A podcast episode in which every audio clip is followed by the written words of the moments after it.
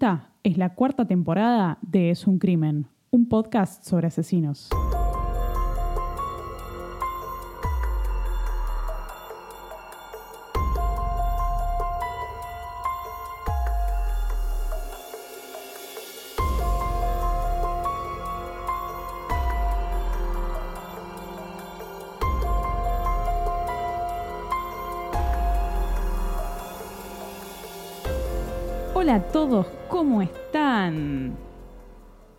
Soy Ángeles porque el burro adelante para que no se espante.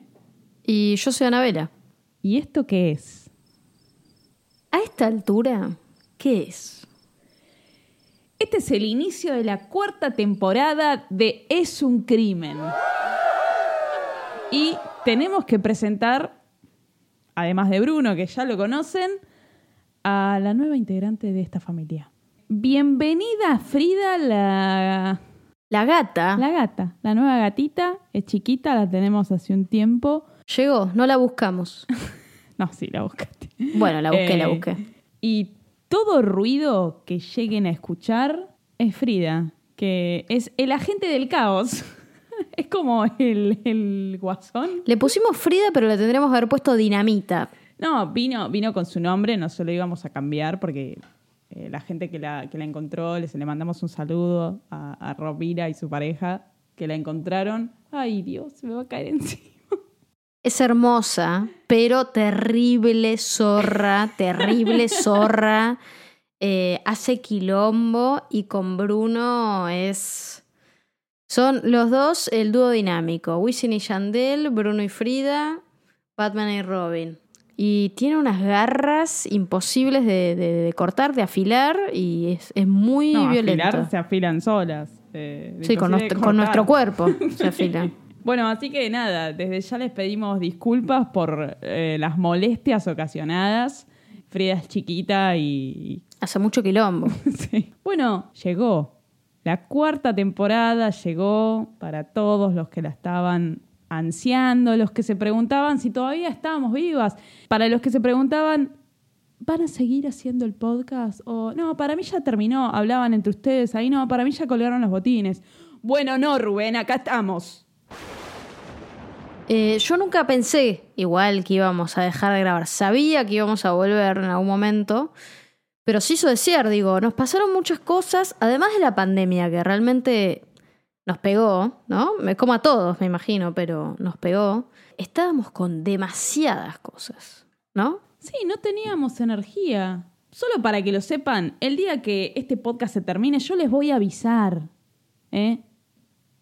No, no, no voy a desaparecer, no me voy a ir a comprar cigarrillos y nunca volver. No, les voy a avisar el día que no hagamos más esto. Así que les estoy llevando tranquilidad, como diría algún presidente, ¿no? A mí, Eh, ¿sabes a qué me hace acordar igual esto? Porque sacamos una especie de especial, ¿eh, ¿no? una especie de especial. Estoy en el horno, estoy fuera, estoy fuera de ritmo, pero eh, me hace acordar a Susana Jiménez, que te graba un episodio por año, ¿viste? Y es como, volvió Susana, y vos decís, pero Nunca pará, un episodio por, eh, por año, la verdad que no, no alcanza. Nos estás comparando con Susana Jiménez. Me hizo acordar a eso. Marcelito, ¿estás ahí? ¿Qué pasó en este tiempo? Hicimos el segundo micro, entre comillas, episodio de asesinos que me tienen harta. De micro, un carajo, porque duró como una hora el episodio. Es un micro de doble piso. un micro de larga distancia. Claro. De Ricardo Barreda.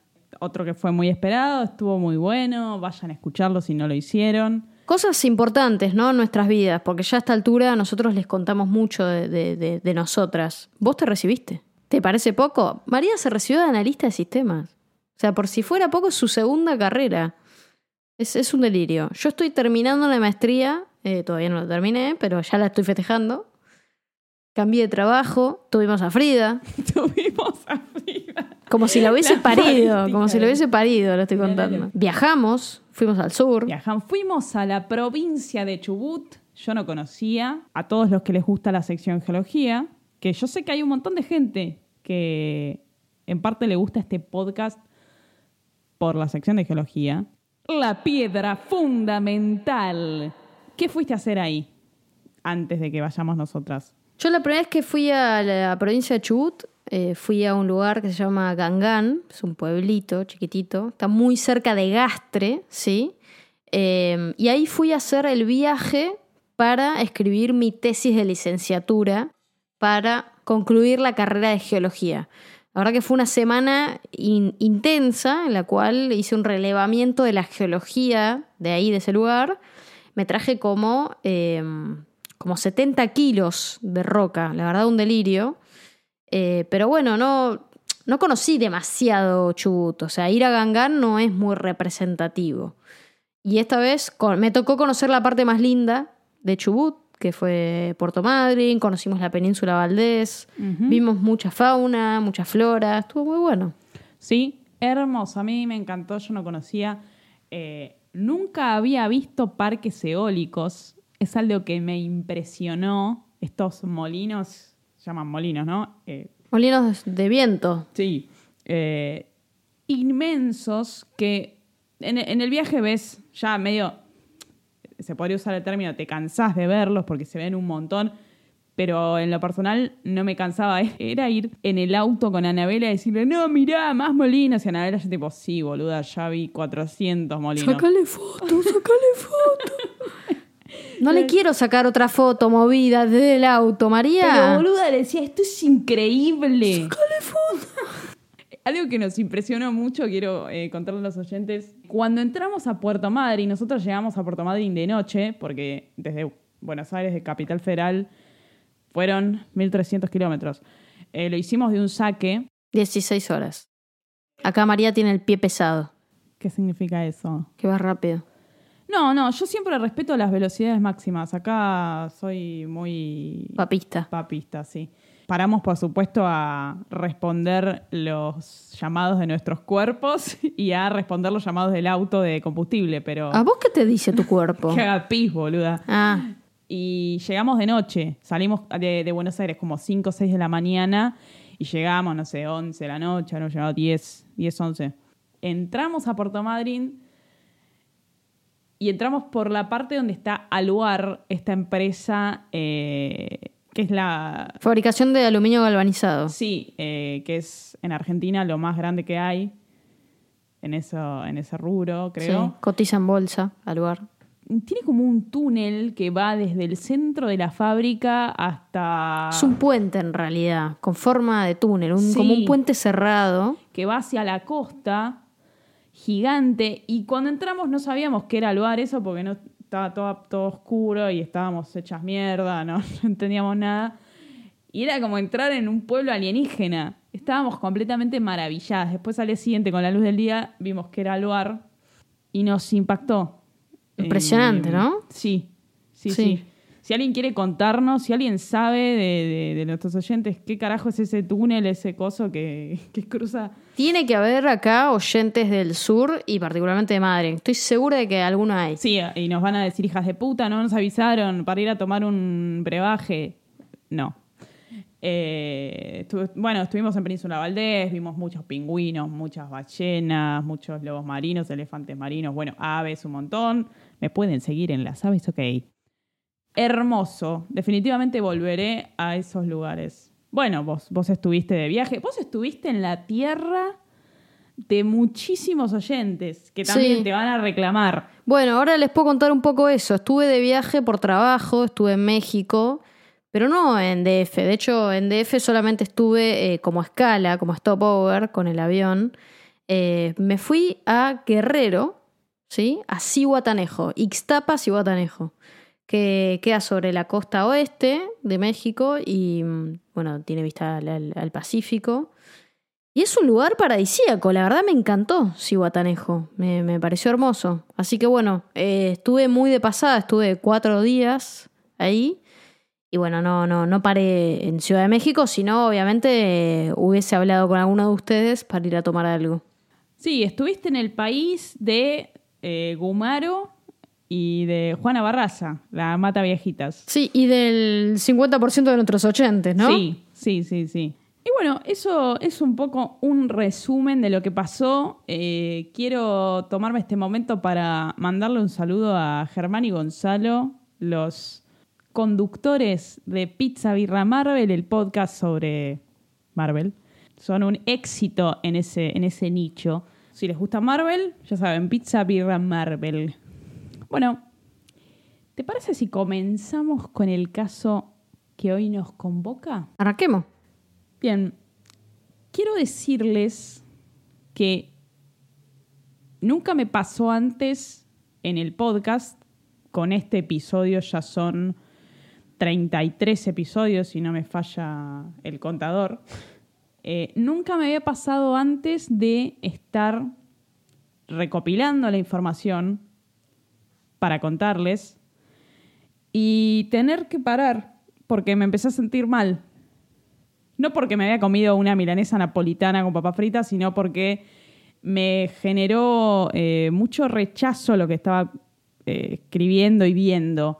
Hoy tenemos un caso que, bueno, si bien el legumaro, que lo mencionamos hace un rato, fue bastante fuerte porque era un caníbal. Pero tiene una cuota de humor el legumaro. Si se quiere, ¿no?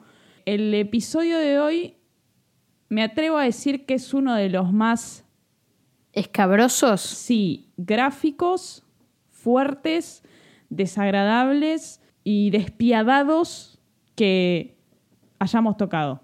Es un caso de un asesino argentino, si bien todos más o menos sabemos que la premisa de este podcast es en general hablar de un asesino argentino o de un asesino que haya matado alguna víctima argentina eh, o haya tenido alguna víctima argentina. A veces no se da porque queremos hablar de otros países, pero este en particular es un asesino argentino y me sorprende que no se lo tenga más en el recuerdo y que no se lo conozca tanto porque es de una locura, locura en el sentido de, de- de- de todo lo que hizo, muy, muy, muy eh, fuerte. Odio usar la palabra, es muy fuerte. Es una cosa más despiadada que, que, no sé, que Barreda, si bien por supuesto es completamente desgraciado lo que hizo. Esto es algo que nunca hablamos antes. Así, algo tan... Me está generando un suspenso, María, porque Sí. recordemos que yo no sé No, de qué vamos a no hablar. sabe. Y por lo- los, el minuto que te acabas de tomar para decir lo desagradable que fue, o lo impactante, lo fuerte que fue, no sé. Ahora, eh, ¿quién es? Ahora lo vamos a ver. Yo lo conocía el caso, eh, pero no lo conocía con tanto detalle. A mí nunca me pasó de sentirme mal.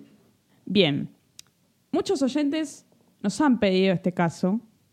El asesino del día de hoy se llama Pablo Antonio Amin. Mucho gusto, porque no, no sé quién es. Bueno, ¿ves? La mayoría de la gente en Argentina no lo conoce. Es un asesino tucumano. En Tucumán seguramente todo el mundo lo conozca, porque un caso así no pasa desapercibido en, en la, en la tierra local, digamos. Pero eso es lo que me sorprende, que, que no lo conozca tanta gente en Argentina. El alias que le pusieron eh, los medios, las fuerzas de seguridad, etcétera, es el loco Amin. El loco Amin. Bien.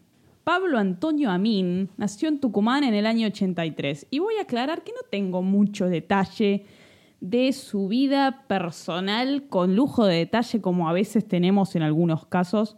Tengo lo suficiente. Cuando era adolescente conoció a una chica en un curso de inglés, como acá en Argentina eh, se suele mandar a los chicos a tomar cursos de inglés Es muy común porque eh, el inglés en los colegios no es el mejor y siempre se estiló mandar a los chicos a cursos extra de inglés, ¿no? Después del colegio. A ver, especialmente aquellos padres que siempre, que, que les interesa, ¿no? Que el chico aprenda inglés realmente.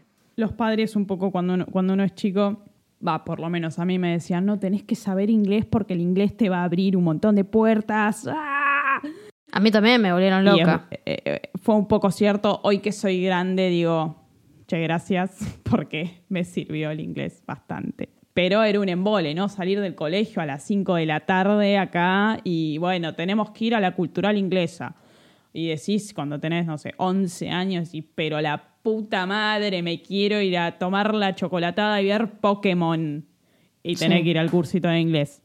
Yo tuve mucha clase particular también. Sí. Algo que en la sociedad argentina es bastante común, ¿no? Este chico Pablo conoce a, a una chica en un curso de inglés.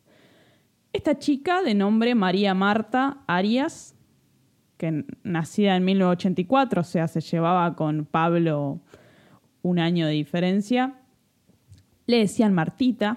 Bueno, después a lo largo de su adolescencia, Pablo tuvo algunas adicciones, como por ejemplo a la cocaína, después logró recuperarse. Esta recuperación le hizo ganar peso. Se sabe a veces que cuando uno tiene abstinencia a alguna sustancia, se está recuperando alguna adicción, pasa por algunas ansiedades, entonces, bueno, Comes mucho. comes un poco más y, y- y ganas peso. Lo puedo relacionar quizás con el cigarrillo, por ejemplo. La gente que deja de fumar tiende a ganar peso porque reemplaza esa ansiedad con comida. Sí. Eh, entonces, nada, tiene un poco de sentido. Había conocido a Martita en un cursito de inglés, dijimos, y después se perdieron el rastro. Eh, y después Pablo, cuando logró recuperarse un poco de su adicción, fue a estudiar eh, ciencias económicas. Y ahí se reencuentra con Martita. Comenzaron una relación. Pablo y Martita. Se pusieron de novios, como se dice normalmente. Martita tenía hermanos y no se llevaba bien con Pablo. No le caía bien el novio de Martita a los hermanos de ella. Y bueno, la relación no era muy cercana con la familia de ella por este motivo, digamos. Nada raro hasta ahora. No, no. Cosas que pueden pasar en cualquier familia. En cualquier, relación. familia. Exacto.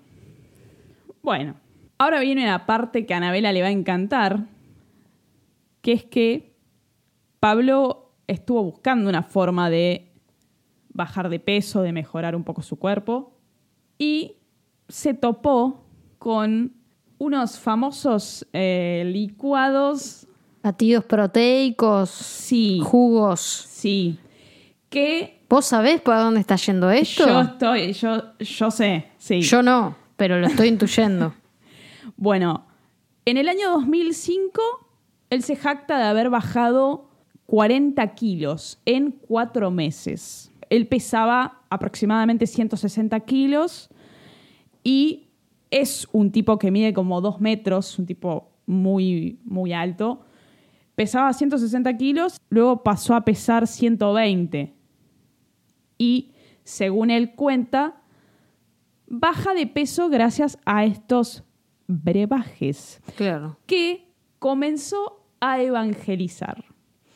¿De qué estamos hablando? Seguramente de Herbalife. Exactamente. Ahora, nosotros obviamente hacemos algo descriptivo, ¿no? Contamos el caso, vos contás el caso, yo preguntas boludas, esa es, el, esa es la dinámica, pero acá me parece importante lo siguiente. Bajar mucho de peso en poco tiempo es peligroso y termina en un rebote. Ahora, esta persona pesaba 160 kilos y bajó 40 en cuatro meses, es factible. Y puede ser que no haya sido tan, eh, tan malo para su cuerpo. Lo que está mal es pensar que con estos jugos lo estás haciendo de forma sana. Porque posiblemente lo que haya terminado es reemplazando ciertas comidas hipercalóricas por algún batido que tenía menos calorías y así terminó en un déficit de calorías y bajó de peso. Es bueno el déficit de calorías para bajar de peso, obviamente, es, es, es, es necesario, de hecho. El tema es cómo lo haces, ¿no? Este es un tema que a mí me, me, me encanta. Un saludo para Mónica, la nutricionista de Anabela. Le mando un besito a Mónica, porque yo sigo un tipo eh, que se dedica al fitness y a la nutrición hace mucho tiempo, y él habla mucho del el déficit de calorías como método para bajar de peso, ¿no? Pero vos el déficit de calorías elegís lo que comes y hay comidas más sanas y más nutritivas que otras. Pero vos podrías hacer un déficit de calorías comiéndote una Big Mac todos los días de tu vida. De hecho, él hace una prueba en la cual se come una Big Mac por día durante 30 días y baja de peso. ¿Sí? Ahora, ¿la Big Mac es nutritiva? No, No. es una mierda, pero riquísima. Pero este, este es el mismo ejemplo, ¿eh? Déficit de calorías con estos jugos de mierda. Ok, pasada esta parte nutricional, acá hay otra cosa que involucra a estos productos. Era un fanático de estos productos. Tenía un Citroën C3 lleno de calcomanías de Herbalife y su vida era evangelizar esto. ¿Qué es Herbalife, no? Porque esto va a tener que ver un poco con el caso. No, no en forma. No va a matar a nadie con un, con un batido de Herbalife, pero se va a dar en un contexto Herbalife. Herbalife es una empresa norteamericana que cotiza en bolsa en los Estados Unidos, ¿sí? Y es una empresa que tiene, comercializa ¿no? estos productos, estos batidos, eh, que no son necesariamente proteicos, pero son como batidos. Tenés de chocolate, frutilla, vainilla, los sabores que vos quieras. Sinceramente yo nunca probé uno. Pero lo interesante de Herbalife es que el mayor porcentaje de sus ingresos no salen de estos batidos. De hecho, no hay, una, no hay forma de comprar estos batidos directamente. No existe el e-commerce Claro, no de te puedes ir a un negocio que vende los batidos. No existe eso. Tenés que encontrar un- una persona. Sí o sí tenés que encontrar una persona. Entonces, el mayor porcentaje de los ingresos de Herbalife, ¿sí? Tienen que ver con la inversión que pone cada uno de estos vendedores para comprar esos productos, esos batidos, y vendérselos a otra persona. O Aunque sea, después se meta los batidos en el medio del orto. exactamente, el marketing multinivel es lo que le está dando el ingreso mayor a Herbalife. Y por eso se lo ha criticado durante tanto tiempo, porque lo que terminas es en una estafa piramidal, marketing multinivel, secta. Además, entra en un nivel de, sec- de- de- de secta. Claro, porque la gente se fanatiza de una manera. Se obsesiona. Se obsesiona, intenta absorber otra gente Exacto. para esto mismo. Además, en ese marketing multinivel, las personas cuando entran van a esas charlas, primero les muestran cómo el que está más cerca del- de la punta de la pirámide, puede ser de su área, de su zona, de la ciudad, del estado, de lo que es cadorcha sea, pero ese líder es muy exitoso Claro. o aparenta ser muy exitoso. Tiene una Ferrari, es. El auto, ¿Qué nivel? es un atleta de las 3 pm, maneja sus propios horarios, es su propio jefe, ¿sí? Sí. Y esto eh, muchas veces tiene. e- Es muy común en este tipo de empresas, porque ese auto posiblemente no se lo haya comprado, sino que se lo haya prestado a la empresa. Y cuando se ven en esos viajes, donde se sacan fotos y todos tienen la remera de Herbalife y van al Caribe, también son parte de esos viajes de la empresa, ¿me explico? Pero en realidad no existe el empleado en relación de dependencia en Herbalife. Son muy pocos los que tienen, ¿sí? Pero est- esta cosa de evangelizar, de, de sectario, eh, son personas, eh, para mi gusto, desesperadas que terminan aceptando este trabajo porque no consiguen de otra cosa y se te- terminan alejando de su seno familiar. Porque cuando Porque intentan capturar a, a sus familiares en esto y sus familiares dicen, no, salí, boludo, no quiero saber nada con esto, entonces no, se corta la relación. Porque imagínate que tenés una prima que se dedica a la venta de carteras y la ayudas a tu prima, querés que le vaya bien y le compras la primera cartera. Saludos a mi prima. Pero después viene tu prima la semana siguiente y te dice, che, Mari, te quiero regalar, te quiero vender esta otra cartera. Y vos No, decís, boluda. ya te compré. ¿Me entendés? Claro. Bueno, imagínate que te lo hace todas las Lo semanas. cago a piñas. Entonces, estas personas terminan alejadas de su seno familiar. Porque las empujan. Sí, existen otras muy similares. Amway Amway. es otra. Antes de la pandemia surgió acá localmente, me imagino que habrá existido esto en otras latitudes, eh, el telar de la abundancia, que era una cosa mucho más Otra pequeña en, en el sentido de que no era una empresa, pero sigue el eh, concepto de pirámide, ¿no? Hay gente más arriba que llama gente para que esté más abajo y otra más abajo y otra más abajo y le pide plata. Eh, y este telar de la abundancia, la particularidad que tenía era que se apoyaba en lo que hoy día ha resurgido en términos de feminismo, sororidad. Eh, eh, lo vendían como, bueno, somos un grupo de mujeres que estamos apoyándonos las unas a las otras, pero tenés que poner 1.400 dólares, Mirta.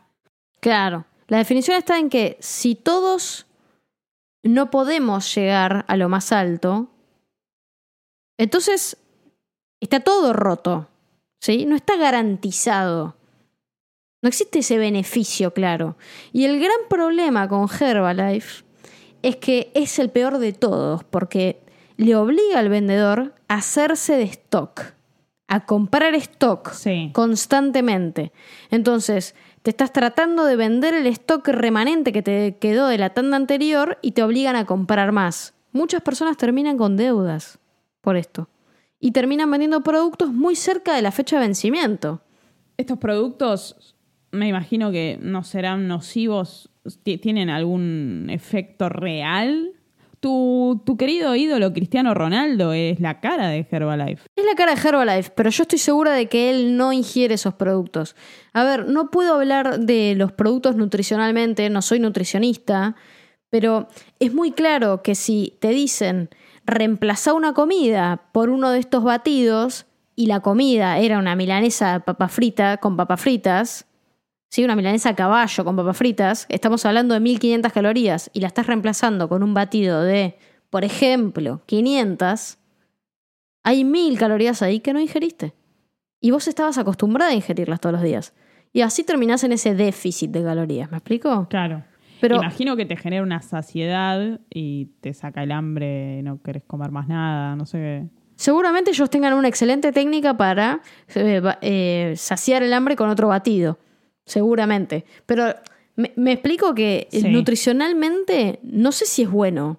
Lo que Tampoco estoy sabes si es malo. Tampoco sé si es malo. Lo que estoy segura es de que hay gente que les sirve para bajar de peso porque de alguna forma u otra terminan ingiriendo menos calorías. Claro. Pero no sé si es nutricionalmente bueno para el cuerpo. No, no se habla de lo dañino del producto, se habla de lo dañino de la estructura. Del modelo de negocio, exactamente. Claro. Eh, entonces, ah, imagino que el, el producto es anecdótico, porque ya al final por ahí me imagino a los vendedores de Herbalife que terminan adelgazando porque están completamente nerviosos y estresados porque no pueden vender las cosas. Sí, e- es muy feo, la verdad. Uno en particular, uno de los eh, documentales que vi, eh, se junta un grupo de personas completamente endeudadas, ¿sí? muy mal económicamente, a raíz de todos esos productos de Herbalife que no logran vender eh, y que entran en, un, en mucha ansiedad y estrés. Y bueno, le terminan haciendo una demanda a Herbalife que por supuesto pierden, ¿no? Eh, es, es una empresa de millones de millones de dólares. Es, es muy difícil luchar contra ella. Y están en absolutamente todos lados. Eh, de hecho, cuando estuve en Cihuatanejo hace unos días, cuando estaba yendo hacia el puerto, eh, estábamos en un taxi y justo frenó en un semáforo. A mi derecha había un local que eh, decía, ven a mi club a tomar jugo. Estos clubes, ¿sí? estos locales pequeños, Ven a mi club a tomar jugo. ven a mi club a tomar jugo. Medio perverso. Me Es suena. perverso, es gracioso. En ningún lugar hay un logo de Herbalife, pero tiene la estética, ¿no? Es Verdecito. verde, tiene como El branding. El branding, exactamente.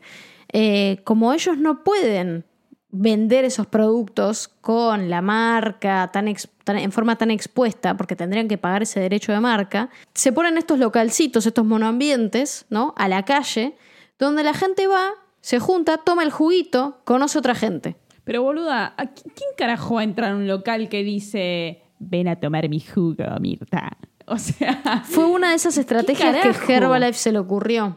quiero que respondan los oyentes en alguna de nuestras redes sociales si entrarían a un negocio, a, eh, a un negocio que tiene un cartel que dice ven a tomar mi jugo. Sí, y hay mucho del orgullo, ¿no? O sea, de yo vendo y entonces tengo el pin y me pongo el pin en mi remera, en mi polera, en mi traje, en mi saco y voy por el mundo mostrando mi pin de que vendo Herbalife y tengo un sticker en mi auto de que vendo Herbalife. Sí, la, la gente, como decimos en Argentina, se pone la camiseta, se tatúa la, la marca. Sí.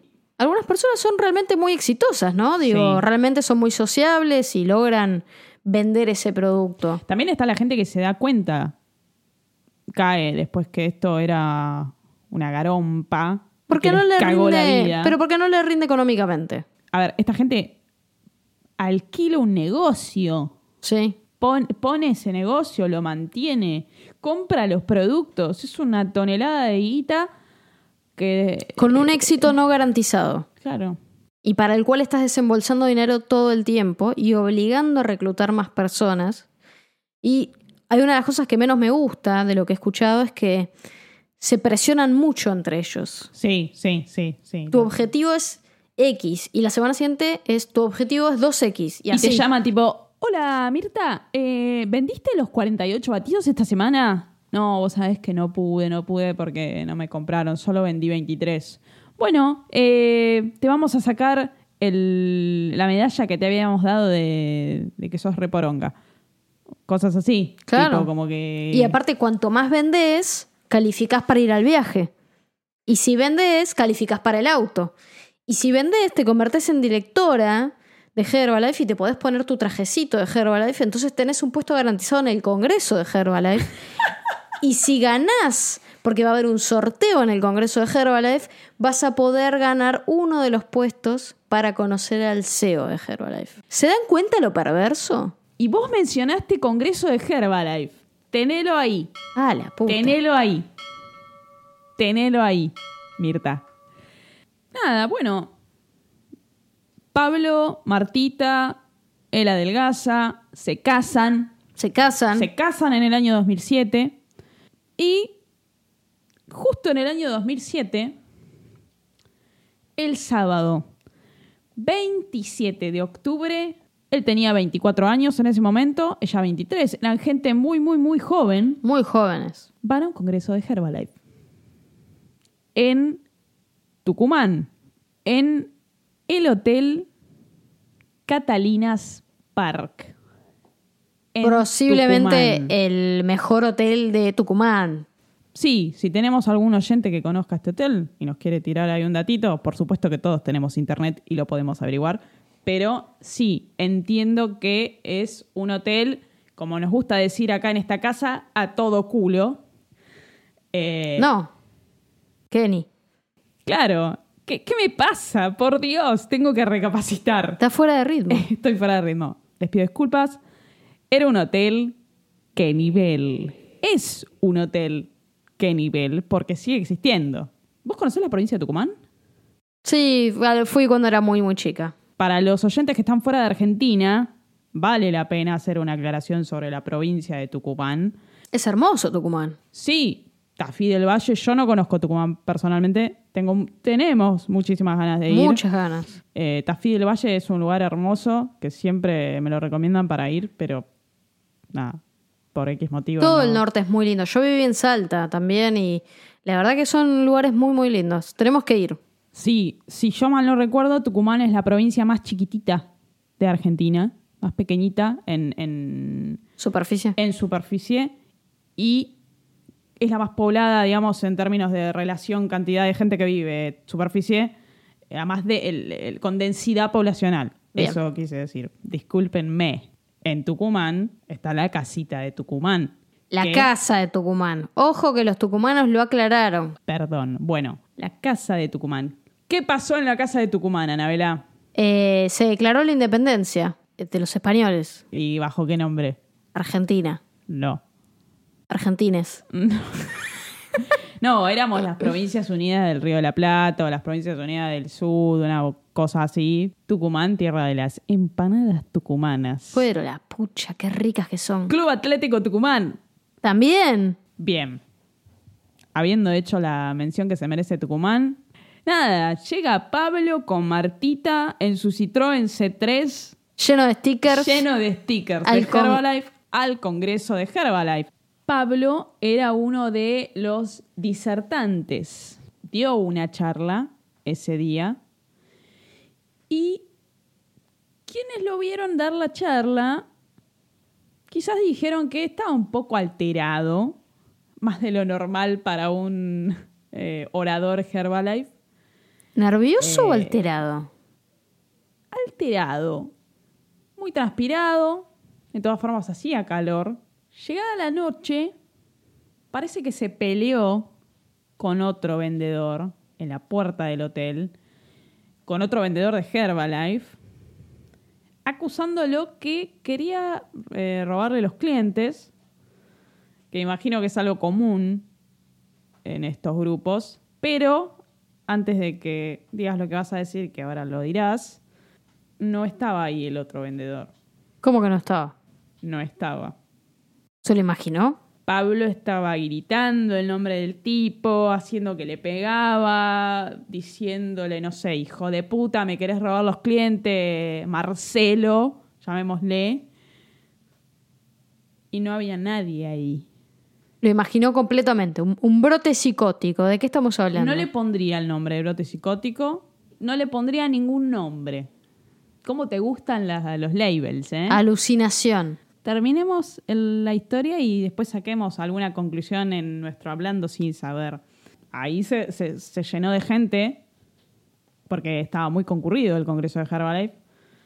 Y nada, lo, lo vieron, vieron esta escena. Apareció Martita y logró tranquilizarlo un poco. Y fueron a buscar el auto, este Citroën C3 con stickers de Herbalife que él tenía. Era un comportamiento medio errático.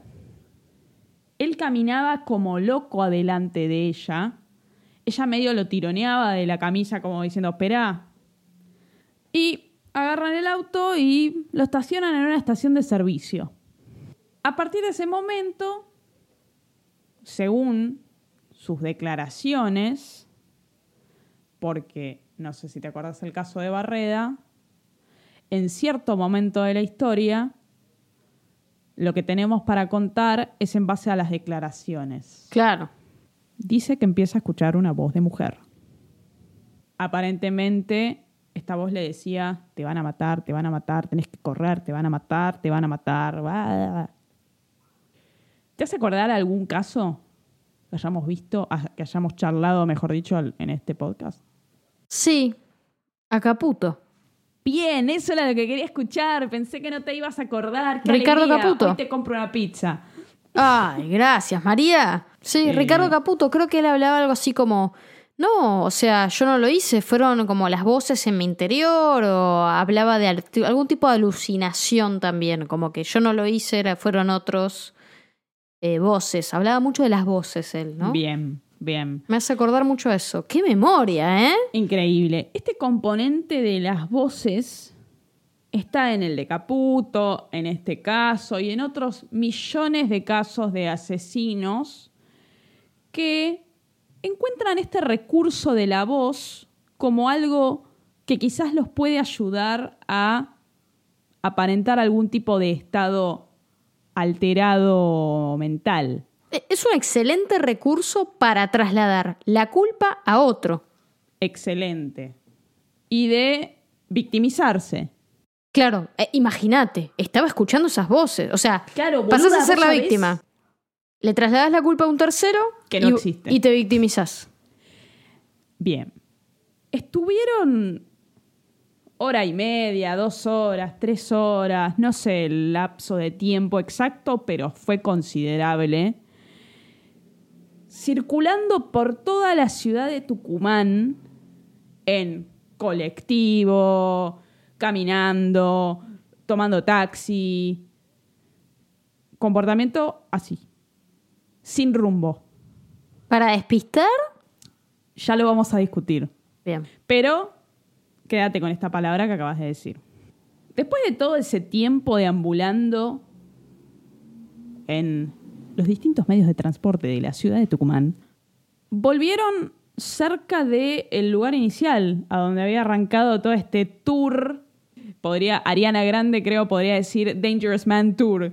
Eh, y terminaron como a unas 10 cuadras más o menos del hotel en una catedral que entiendo es muy importante en esta ciudad, la Catedral Nuestra Señora de la Encarnación, y llegaron ahí a las 5 de la tarde aproximadamente. La catedral, 5 de la tarde de un sábado. Hoy casualmente estuvimos frente a un lugar muy similar religioso en ese horario. ¿Qué pasa en ese horario? Casamientos.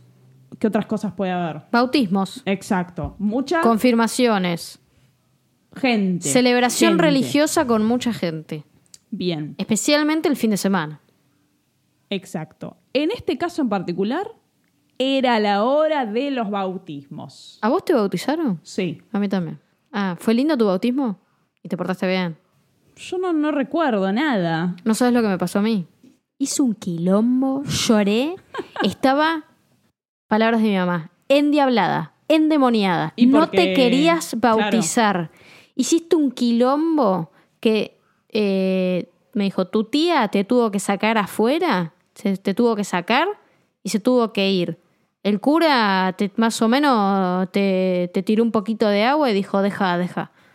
Ya tienen el meme de este episodio, Anabela poseída por el demonio siendo bautizada. No me quería bautizar yo. Era una nena y no quería.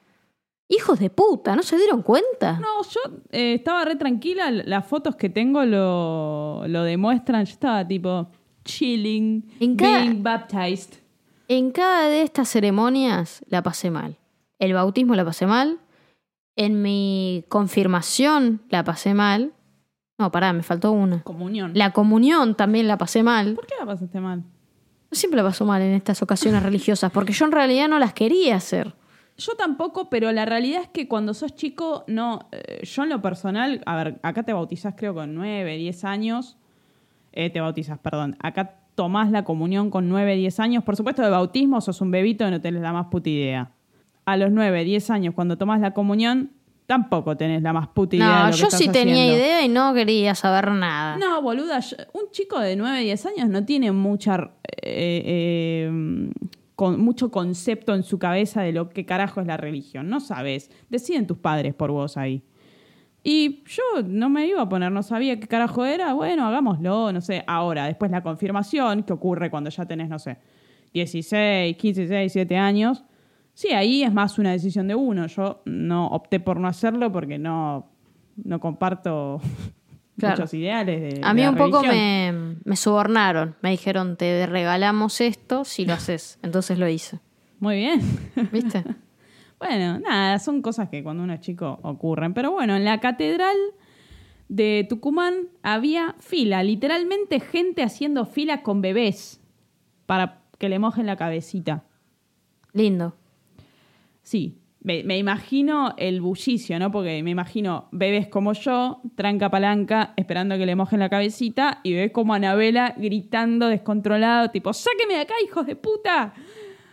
Nada, un quilombo. Esa, esa catedral, encima que en las catedrales retumba todo, no me quiero imaginar el quilombo. Bueno, Pablo entra con Martita agarrada de la mano ¿Se quiere bautizar? y la lleva y se pone al principio de la fila de los bautismos. Generando un Y conflicto. acá hay foto. La mierda. Martita lloraba. Ahora vamos a ver la foto. Después la subiremos o la subirá algún oyente a las redes sociales. Es muy fácil de conseguir. Y el, el cura le dice, señor, por favor, córrase, no me rompa las pelotas. no le dice eso. No pero- creo que haya dicho eso el cura, ¿eh? Pero como diciendo, ¿Está chequeado? señor, se están bautizando los bebés. No le corresponde a usted, un boludo de dos metros. Córrase, por favor. Y, y Pablo dice, no, no, loco, bautiza, bautizar a mi señora, bautizame a mí, bautizanos, bautizanos, por favor, tipo, completamente fuera de sí. ¿Qué pasó? ¿Cómo, ¿Cómo llegamos a tener esta foto? Esta foto es la última foto de Martita, que va a terminar siendo la víctima, con vida. ¿Cómo llegamos a esta foto? Y había un fotógrafo ahí sacándole fotos a, cada- a los bebés cada vez que pasaban, cuando el momento de, de que el cura les tocaba ahí la cabecita, ping, foto. Y el fotógrafo sacó una foto, por supuesto que este muchacho trabajaba de eso, después ubicaba a la familia del bebito para venderle la foto. Claro. El muchacho sacó una foto de ese momento, los buscó para vendérselas a este Pablo y a Martita, no los encontró. Días después un diario se la compró. Días después esta foto iba a ser importante, porque en cierta parte avalaba el relato de Pablo. Y además había un montón de testigos que dieron cuenta del estado en el que estaba Pablo. Alterado. Y ella llorando. Sí, ella llorando, no queriendo estar ahí, diciendo, ¿qué mierda estamos haciendo acá? Angustiada, porque imagínate, ella, ya mencionamos, Pablo medía dos metros, pesaba 120 kilos. Martita era la mitad del tamaño. Si él la agarra de un brazo y le dice, vení para acá, Sí, sí, no tenía No, escapatoria ella, no. digamos. se terminan de bautizar y se van corriendo para la salida. Viste que el, yendo hacia la salida de las iglesias, en general al lado de las puertas hay como unos, eh, ¿Cuentones? unos fuentones con agua bendita. Sí. Pablo va y se toma un trago de agua bendita. Salen de la catedral. Martita, completamente desconcertada por todo esto que está viviendo, camina hacia un lado y lo suelta a Pablo. Ella estaba tratando de buscar a alguien conocido yendo hacia el hotel que la pueda ayudar con esta situación. Pablo cruza la plaza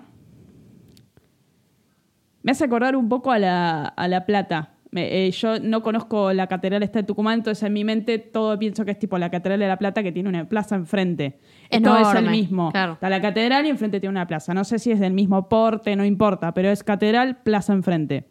Cruza la plaza, viste que siempre hay policías en la plaza parados ahí vigilando. Bueno, se acerca un policía. Le dice, por favor, arrésteme, arrésteme, necesito que me arreste. El policía le dice, señor, déjame, por favor, no me rompa las bolas. Tipo, como diciendo, ¿qué? Desconcertado Claro. el policía. Claro, fuera ¿Por de, qué motivo, ¿Qué además? le pasa? Sí. Insiste. Necesito que me arreste. Bueno, ya el policía dijo, bueno, este me está empezando a... Llamo a un móvil policial. Llega el móvil policial, Pablo se sube, como si fuera el dueño del auto, se sube, atrás. al patrullero. Llévenme. Lo llevan a la comisaría. En la comisaría ocurre una escena muy extraña. Pide agua, tengo sed, denme agua, quiero agua, quiero agua. Bueno, tomen, le dan un vaso de agua.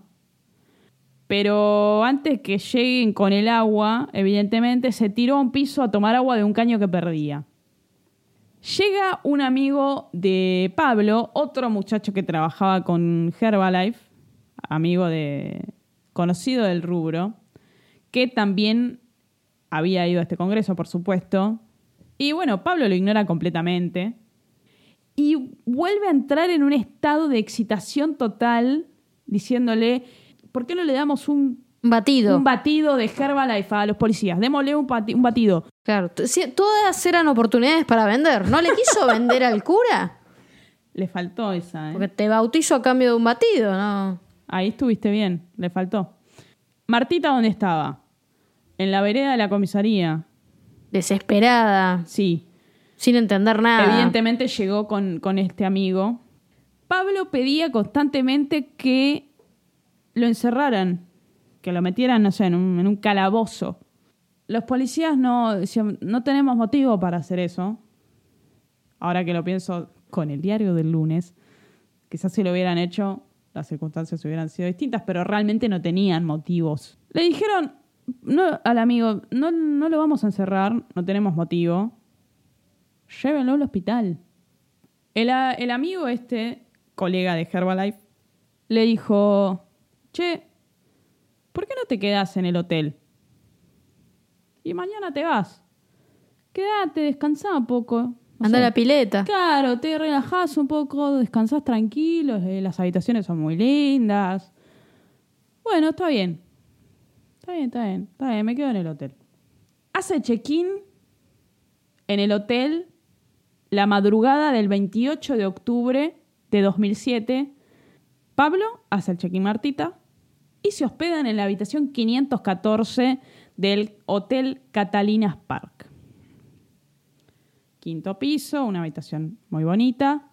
Bueno, se van, terminan de hacer el check-in, pasan por, eh, viste que en general en los hoteles hay como un barcito, una barra, bueno. Como un lobby ahí, Claro. y hay tragos. Había gente de Herbalife ahí tomando algo y ellos saludaron así tipo, chao chicos, nos vamos a dormir.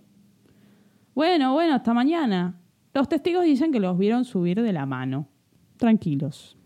Llegan a la habitación, se desnudan, no se dirigieron la palabra, reitero, esto es relato de él, hasta que en un momento Pablo se enciende y le dice, completamente fuera de sí, ¿por qué no lo había ido a ver a la comisaría? ¿Por qué no me viniste a buscar? ¿Por qué? Pero si ella estaba ahí. Ella le dice, mira Pablo, la verdad es que te vimos mal y eh, en realidad nosotros te queríamos internar. Ella termina de decir la palabra internar y él, Pira. sí, pira, sinónimo de se vuelve completamente, entre comillas, muchas comillas, loco, se enfurece, la agarra del cuello, la ahorca. Ninguna de las habitaciones circundantes dice escuchar nada. Ella no muere en ese momento, sino que queda inconsciente. Y ahora arranca la parte del, del relato que a mí me hizo sentir mal, que yo lo comenté al principio. Agarra un elemento contundente, se desconoce el elemento porque nunca se encontró. Se dice que puede haber sido un bisturí, que no sabemos de dónde carajo lo pudo haber conseguido, pero un elemento cortante contundente. Le corta el perímetro del globo ocular del hecho. Lo hace con mucho cuidado para no dañar el ojo y lo arranca. Le saca un ojo. Mientras ella está inconsciente. Hace lo mismo con el ojo izquierdo. Te podés imaginar, bueno, la cantidad de sangre, etc. Pero es importante que entendamos que los cortes los hizo con mucho cuidado. ¿Por qué aclaro esto? Porque una persona alterada, nerviosa, fuera de sí, en general no tiene mucho pulso. No va a tener tanto cuidado. No. Entonces, bueno, esto es un dato interesante. Termina de sacar los ojos porque corta el perímetro y tiene que arrancar para sacar los ojos de, de todas sus conexiones, digamos, Sí. de, de arterias y boludeces Las que tiene por raíces detrás. esas. Agarra los ojos y los pone arriba de la cama, muy prolijamente, uno al ladito del otro, sobre un acolchado blanco. ¿Cómo te sentís hasta ahora? Es un asco, pero lo que más me está afectando en este momento es eh, que no le saco la ficha a este chabón. Ahora, ¿hay más detalles escabrosos? Sí. ¿Podemos evitarlos algunos? Sí, ¿O comprometen mucho la historia? Digo, creo que está bueno que los contemos para entender a este personaje. para entender el perfil. Sí, Está bien. el perfil y su plan. Con el mismo objeto que hizo los cortes en los ojos, agarró ese objeto y se lo insertó en la vagina. Sacó un pedazo de carne de tamaño considerable que lo dejó tirado en el piso. Le cortó eh, el ano, le cortó las mejillas. Todavía ni sabemos si ella estaba muerta. Todo indica que no, porque se encontró mucho sangrado. Entonces eso indica que había flujo sanguíneo corriendo por el cuerpo y estaba viva. En algún momento murió. Producto de las heridas. Sale al pasillo desnudo, el cuerpo de Martita tirado en el piso con todo ese desastre. Llama al ascensor, toca el botón frenéticamente del ascensor. Va a la habitación de al lado, la habitación, ellos estaban en la 514, la habitación 513, golpea la puerta, nadie le da bola. Volvió a entrar a la habitación, agarra el cuerpo de Martita y va a las escaleras porque el ascensor no venía. Empezó a gritar, el ascensor, mándame el ascensor, hijo de puta, al, al pibe que debería estar abajo en la recepción, al lado de, de la- de la- del ascensor y de las escaleras. Como nadie le respondió, agarró el cuerpo y lo llevó hasta las escaleras y lo tiró por el hueco. Cuando digo el hueco, este espacio que queda cuando la escalera va girando, Claro. Queda un espacio en el centro de la escalera. Bueno, tira el cuerpo por ahí. Ellos estaban en el quinto piso. El cuerpo cae al cuarto. No llega a caer por todo el hueco, sino que la masa pesada del cuerpo hace que rebote y termine en el cuarto piso. Como no era suficiente, la agarra del pelo y la arrastra hasta el primer piso, hasta el descanso. Mientras hacía todo esto, él gritaba, mandame el ascensor, hijo de remil puta. Y esta puteada, si bien todos saben acá que a mí me encanta insultar, eh, el- lo que escuchaba el muchacho del lobby, que luego declara, era esto. Bueno, finalmente lo escuchó el recepcionista, sube al primer piso y se encuentra con la escena.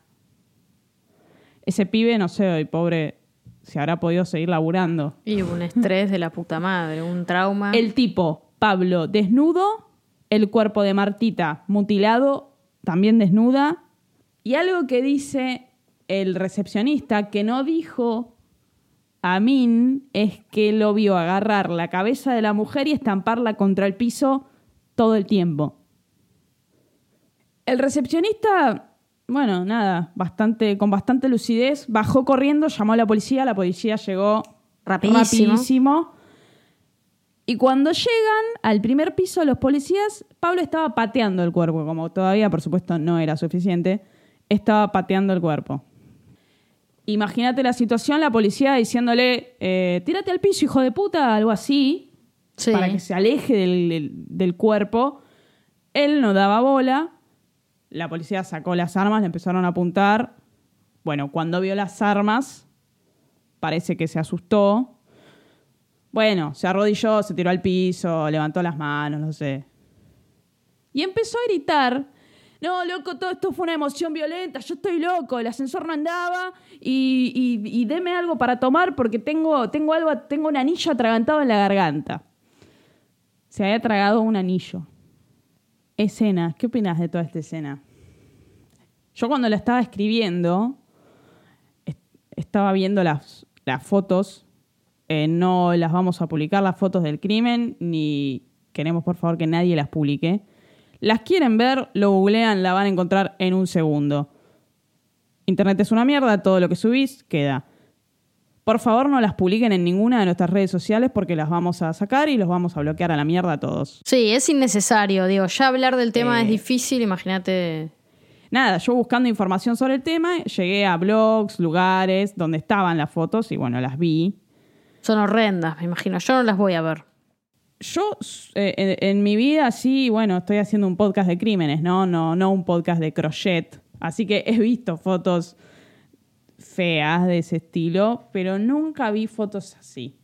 A ver, me preguntaste mi opinión, ¿no? Eh, ¿qué, pienso de todo esto? Eh, lo que pasa es que vos ya me contaste todo lo anterior y lo que se siente es un tipo que ya sabía lo que iba a hacer y que ya estaba premeditando absolutamente el crimen. Y cuando vos premeditas, no hay emoción violenta.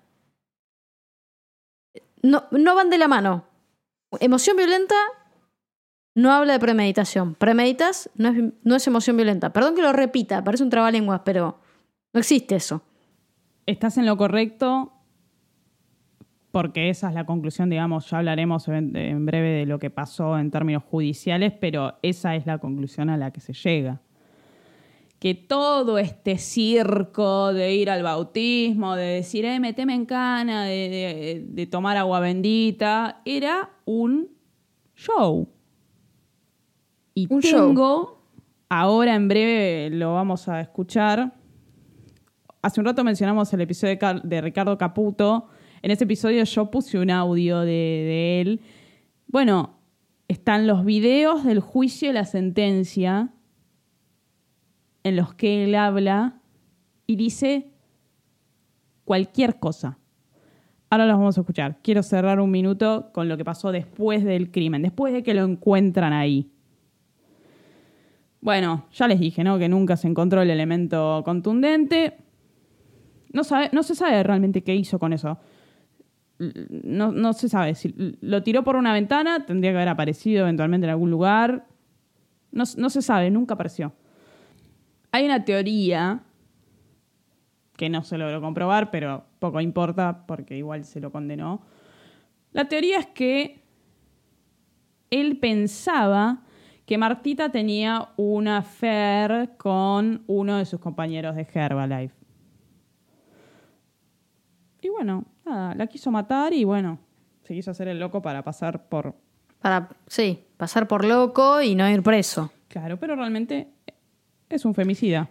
Es un femicida, absolutamente, es un caso de violencia de género. Ahora, eh, este tipo, Pablo, no, no mostró eh, violencia, ser un tipo violento antes de esto? Porque no, no, no me contaste nada, digamos, previo a esto.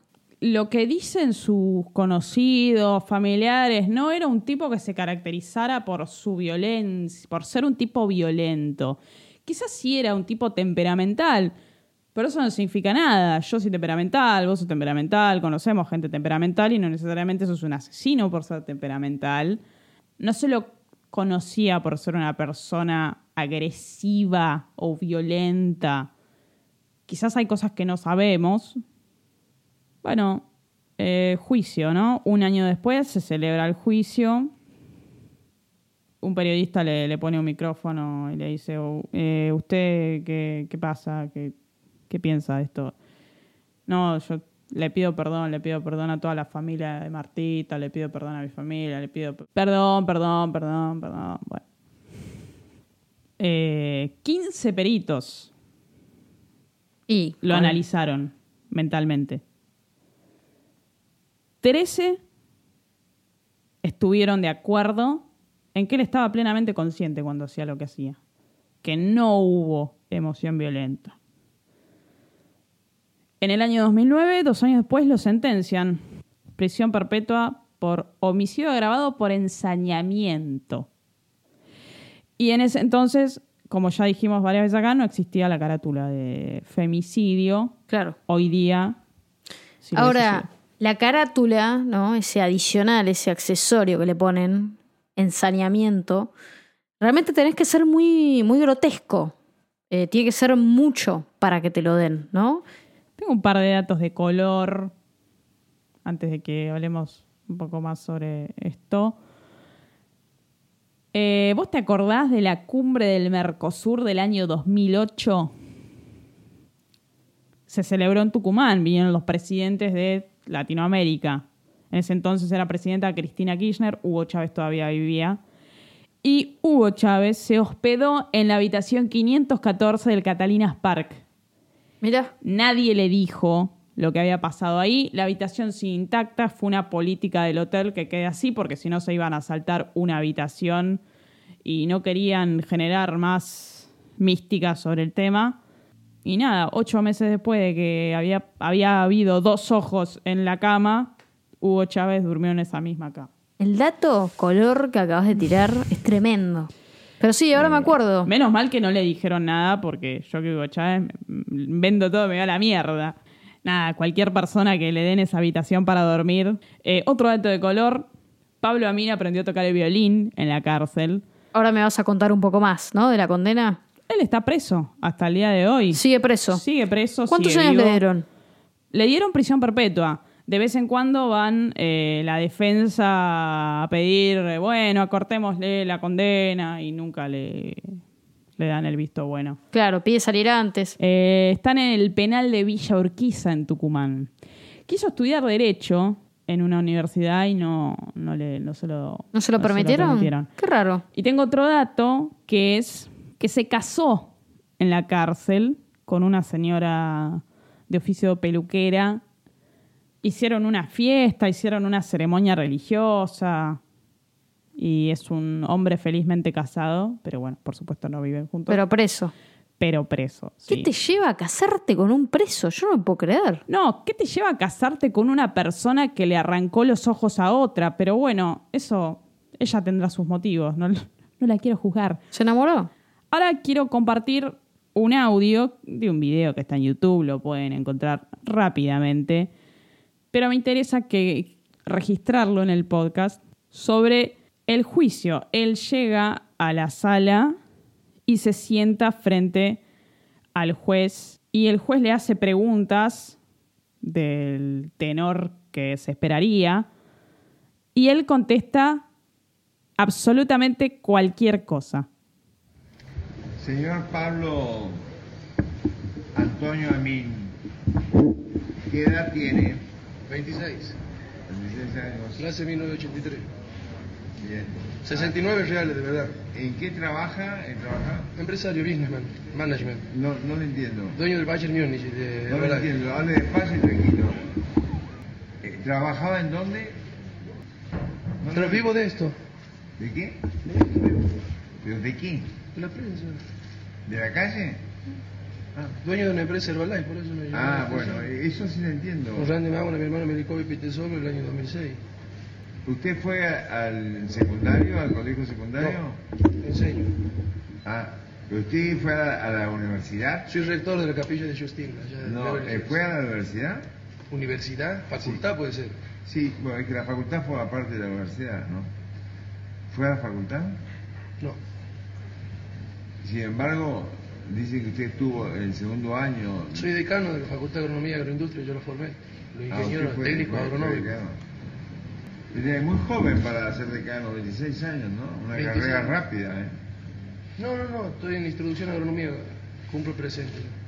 Bien. Aparte soy dueño del INCA, Instituto Nacional de Capacitación Aeronáutica y Aeroportuaria. Tengo un aeropuerto en Córdoba. Y un hotel ¿Dónde nació usted? ¿A dónde nací? Sí. En Washington. No, ¿En no, Washington de Catamarca o Washington de Estados Unidos? De Norteamérica, Ah, no, pero- de Sudamérica, de Groenlandia, de, de Alaska. ah, bien. 92. ¿Quiénes son sus padres? Michael Owen Johnson. Y mi mamá, María del Carmen Escarlata, O'Hara Jolie y Cornell Schwarzenegger. De Michael Owen Johnson, Cornell Johnson. Cage, chino, Nicolás Jagger. ¿Usted la conoce? a- ¿La conoció a la señora María Marta Arias? No le entiendo yo Si usted la conoció a María Marta Arias, No. ¿no la conoce? Bien. ¿Y usted conoce a Pablo Amin? Pablo Amin, no. No la conoce. ¿Y usted cómo se llama? Teniente Coronel Mohamed Gaddafi Sahara Latifa. Amión Botros Cairut. Juan Manuel Omar Víctor Hugo Celaya Alex Day. Sam Walton. me dice. Bueno, ¿qué opinas de lo que acabas de ver y escuchar? Si bien, por supuesto, acá mm, los oyentes no lo van a ver en el momento, lo pueden encontrar en YouTube y eso. Eh, lo vamos a subir eventualmente.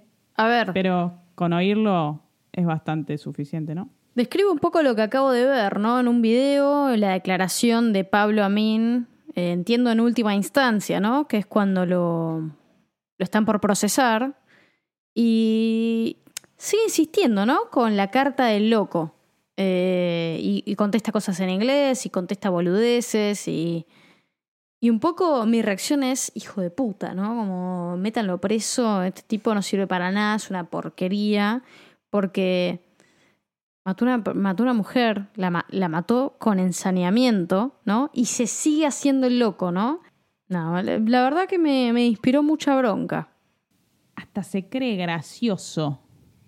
Se cree gracioso. Sí, se hace el gracioso, el juez lo mira como diciendo, no entiendo qué pasó.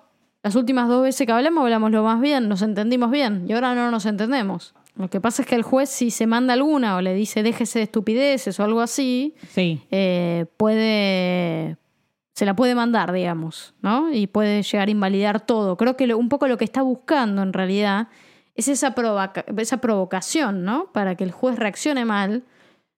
O sea, si el juez reacciona mal, se lo puede acusar de cualquier cosa. De que es imparcial, eh, de que es parcial, perdón, eh, o, de lo, o de lo que sea, ¿no? Se lo está tomando con seriedad, ¿no? Sí. ¿Querés describir cómo estaba vestido? A ver, se piensa, ¿no? Que esta cosa de eh, tengo que ir a un juicio, tengo que ir a hablar con un abogado, tengo que hablar con un juez, tengo un- una situación legal, tengo que ir bien presentable, bien vestida, ¿no? Los hombres se ponen un traje, las mujeres se suelen poner algún tipo de blusa, pero discreto, pero serio, que inspire seriedad. Este tipo parece que está con una remera manga larga y una remera manga corta arriba, todo o tiene como una camisa medio abierta, el pecho al aire, parece Chayanne, ¿no? Y tiene la, como la camisa medio remangada, como si fuese un, un- el del taller mecánico. ¿Vos ¿No? viste Scarface? La Sí. película. La misma onda me inspiró. Tony Montana. Sí, medio transpirado, medio loquito, La camisa abierta hasta baj- debajo del pecho. moviendo la cabeza de acá para allá. Saco, camisa clara, saco, saco cerrado, arremangado y la camisa por encima del saco. Como si fuera el dueño del lugar, llevándose las cosas por delante, creyéndose superior a todos los demás. Cuando le preguntan eh, de qué trabaja, eh, management, eh, Businessman. todas esas cosas que él dice a modo de. No sé. De querer hacerse parecer el loco. Quizás se la llega a creer. Se debe creer mil él. Y debe creer en ese momento que iba a zafar de algo. Claro.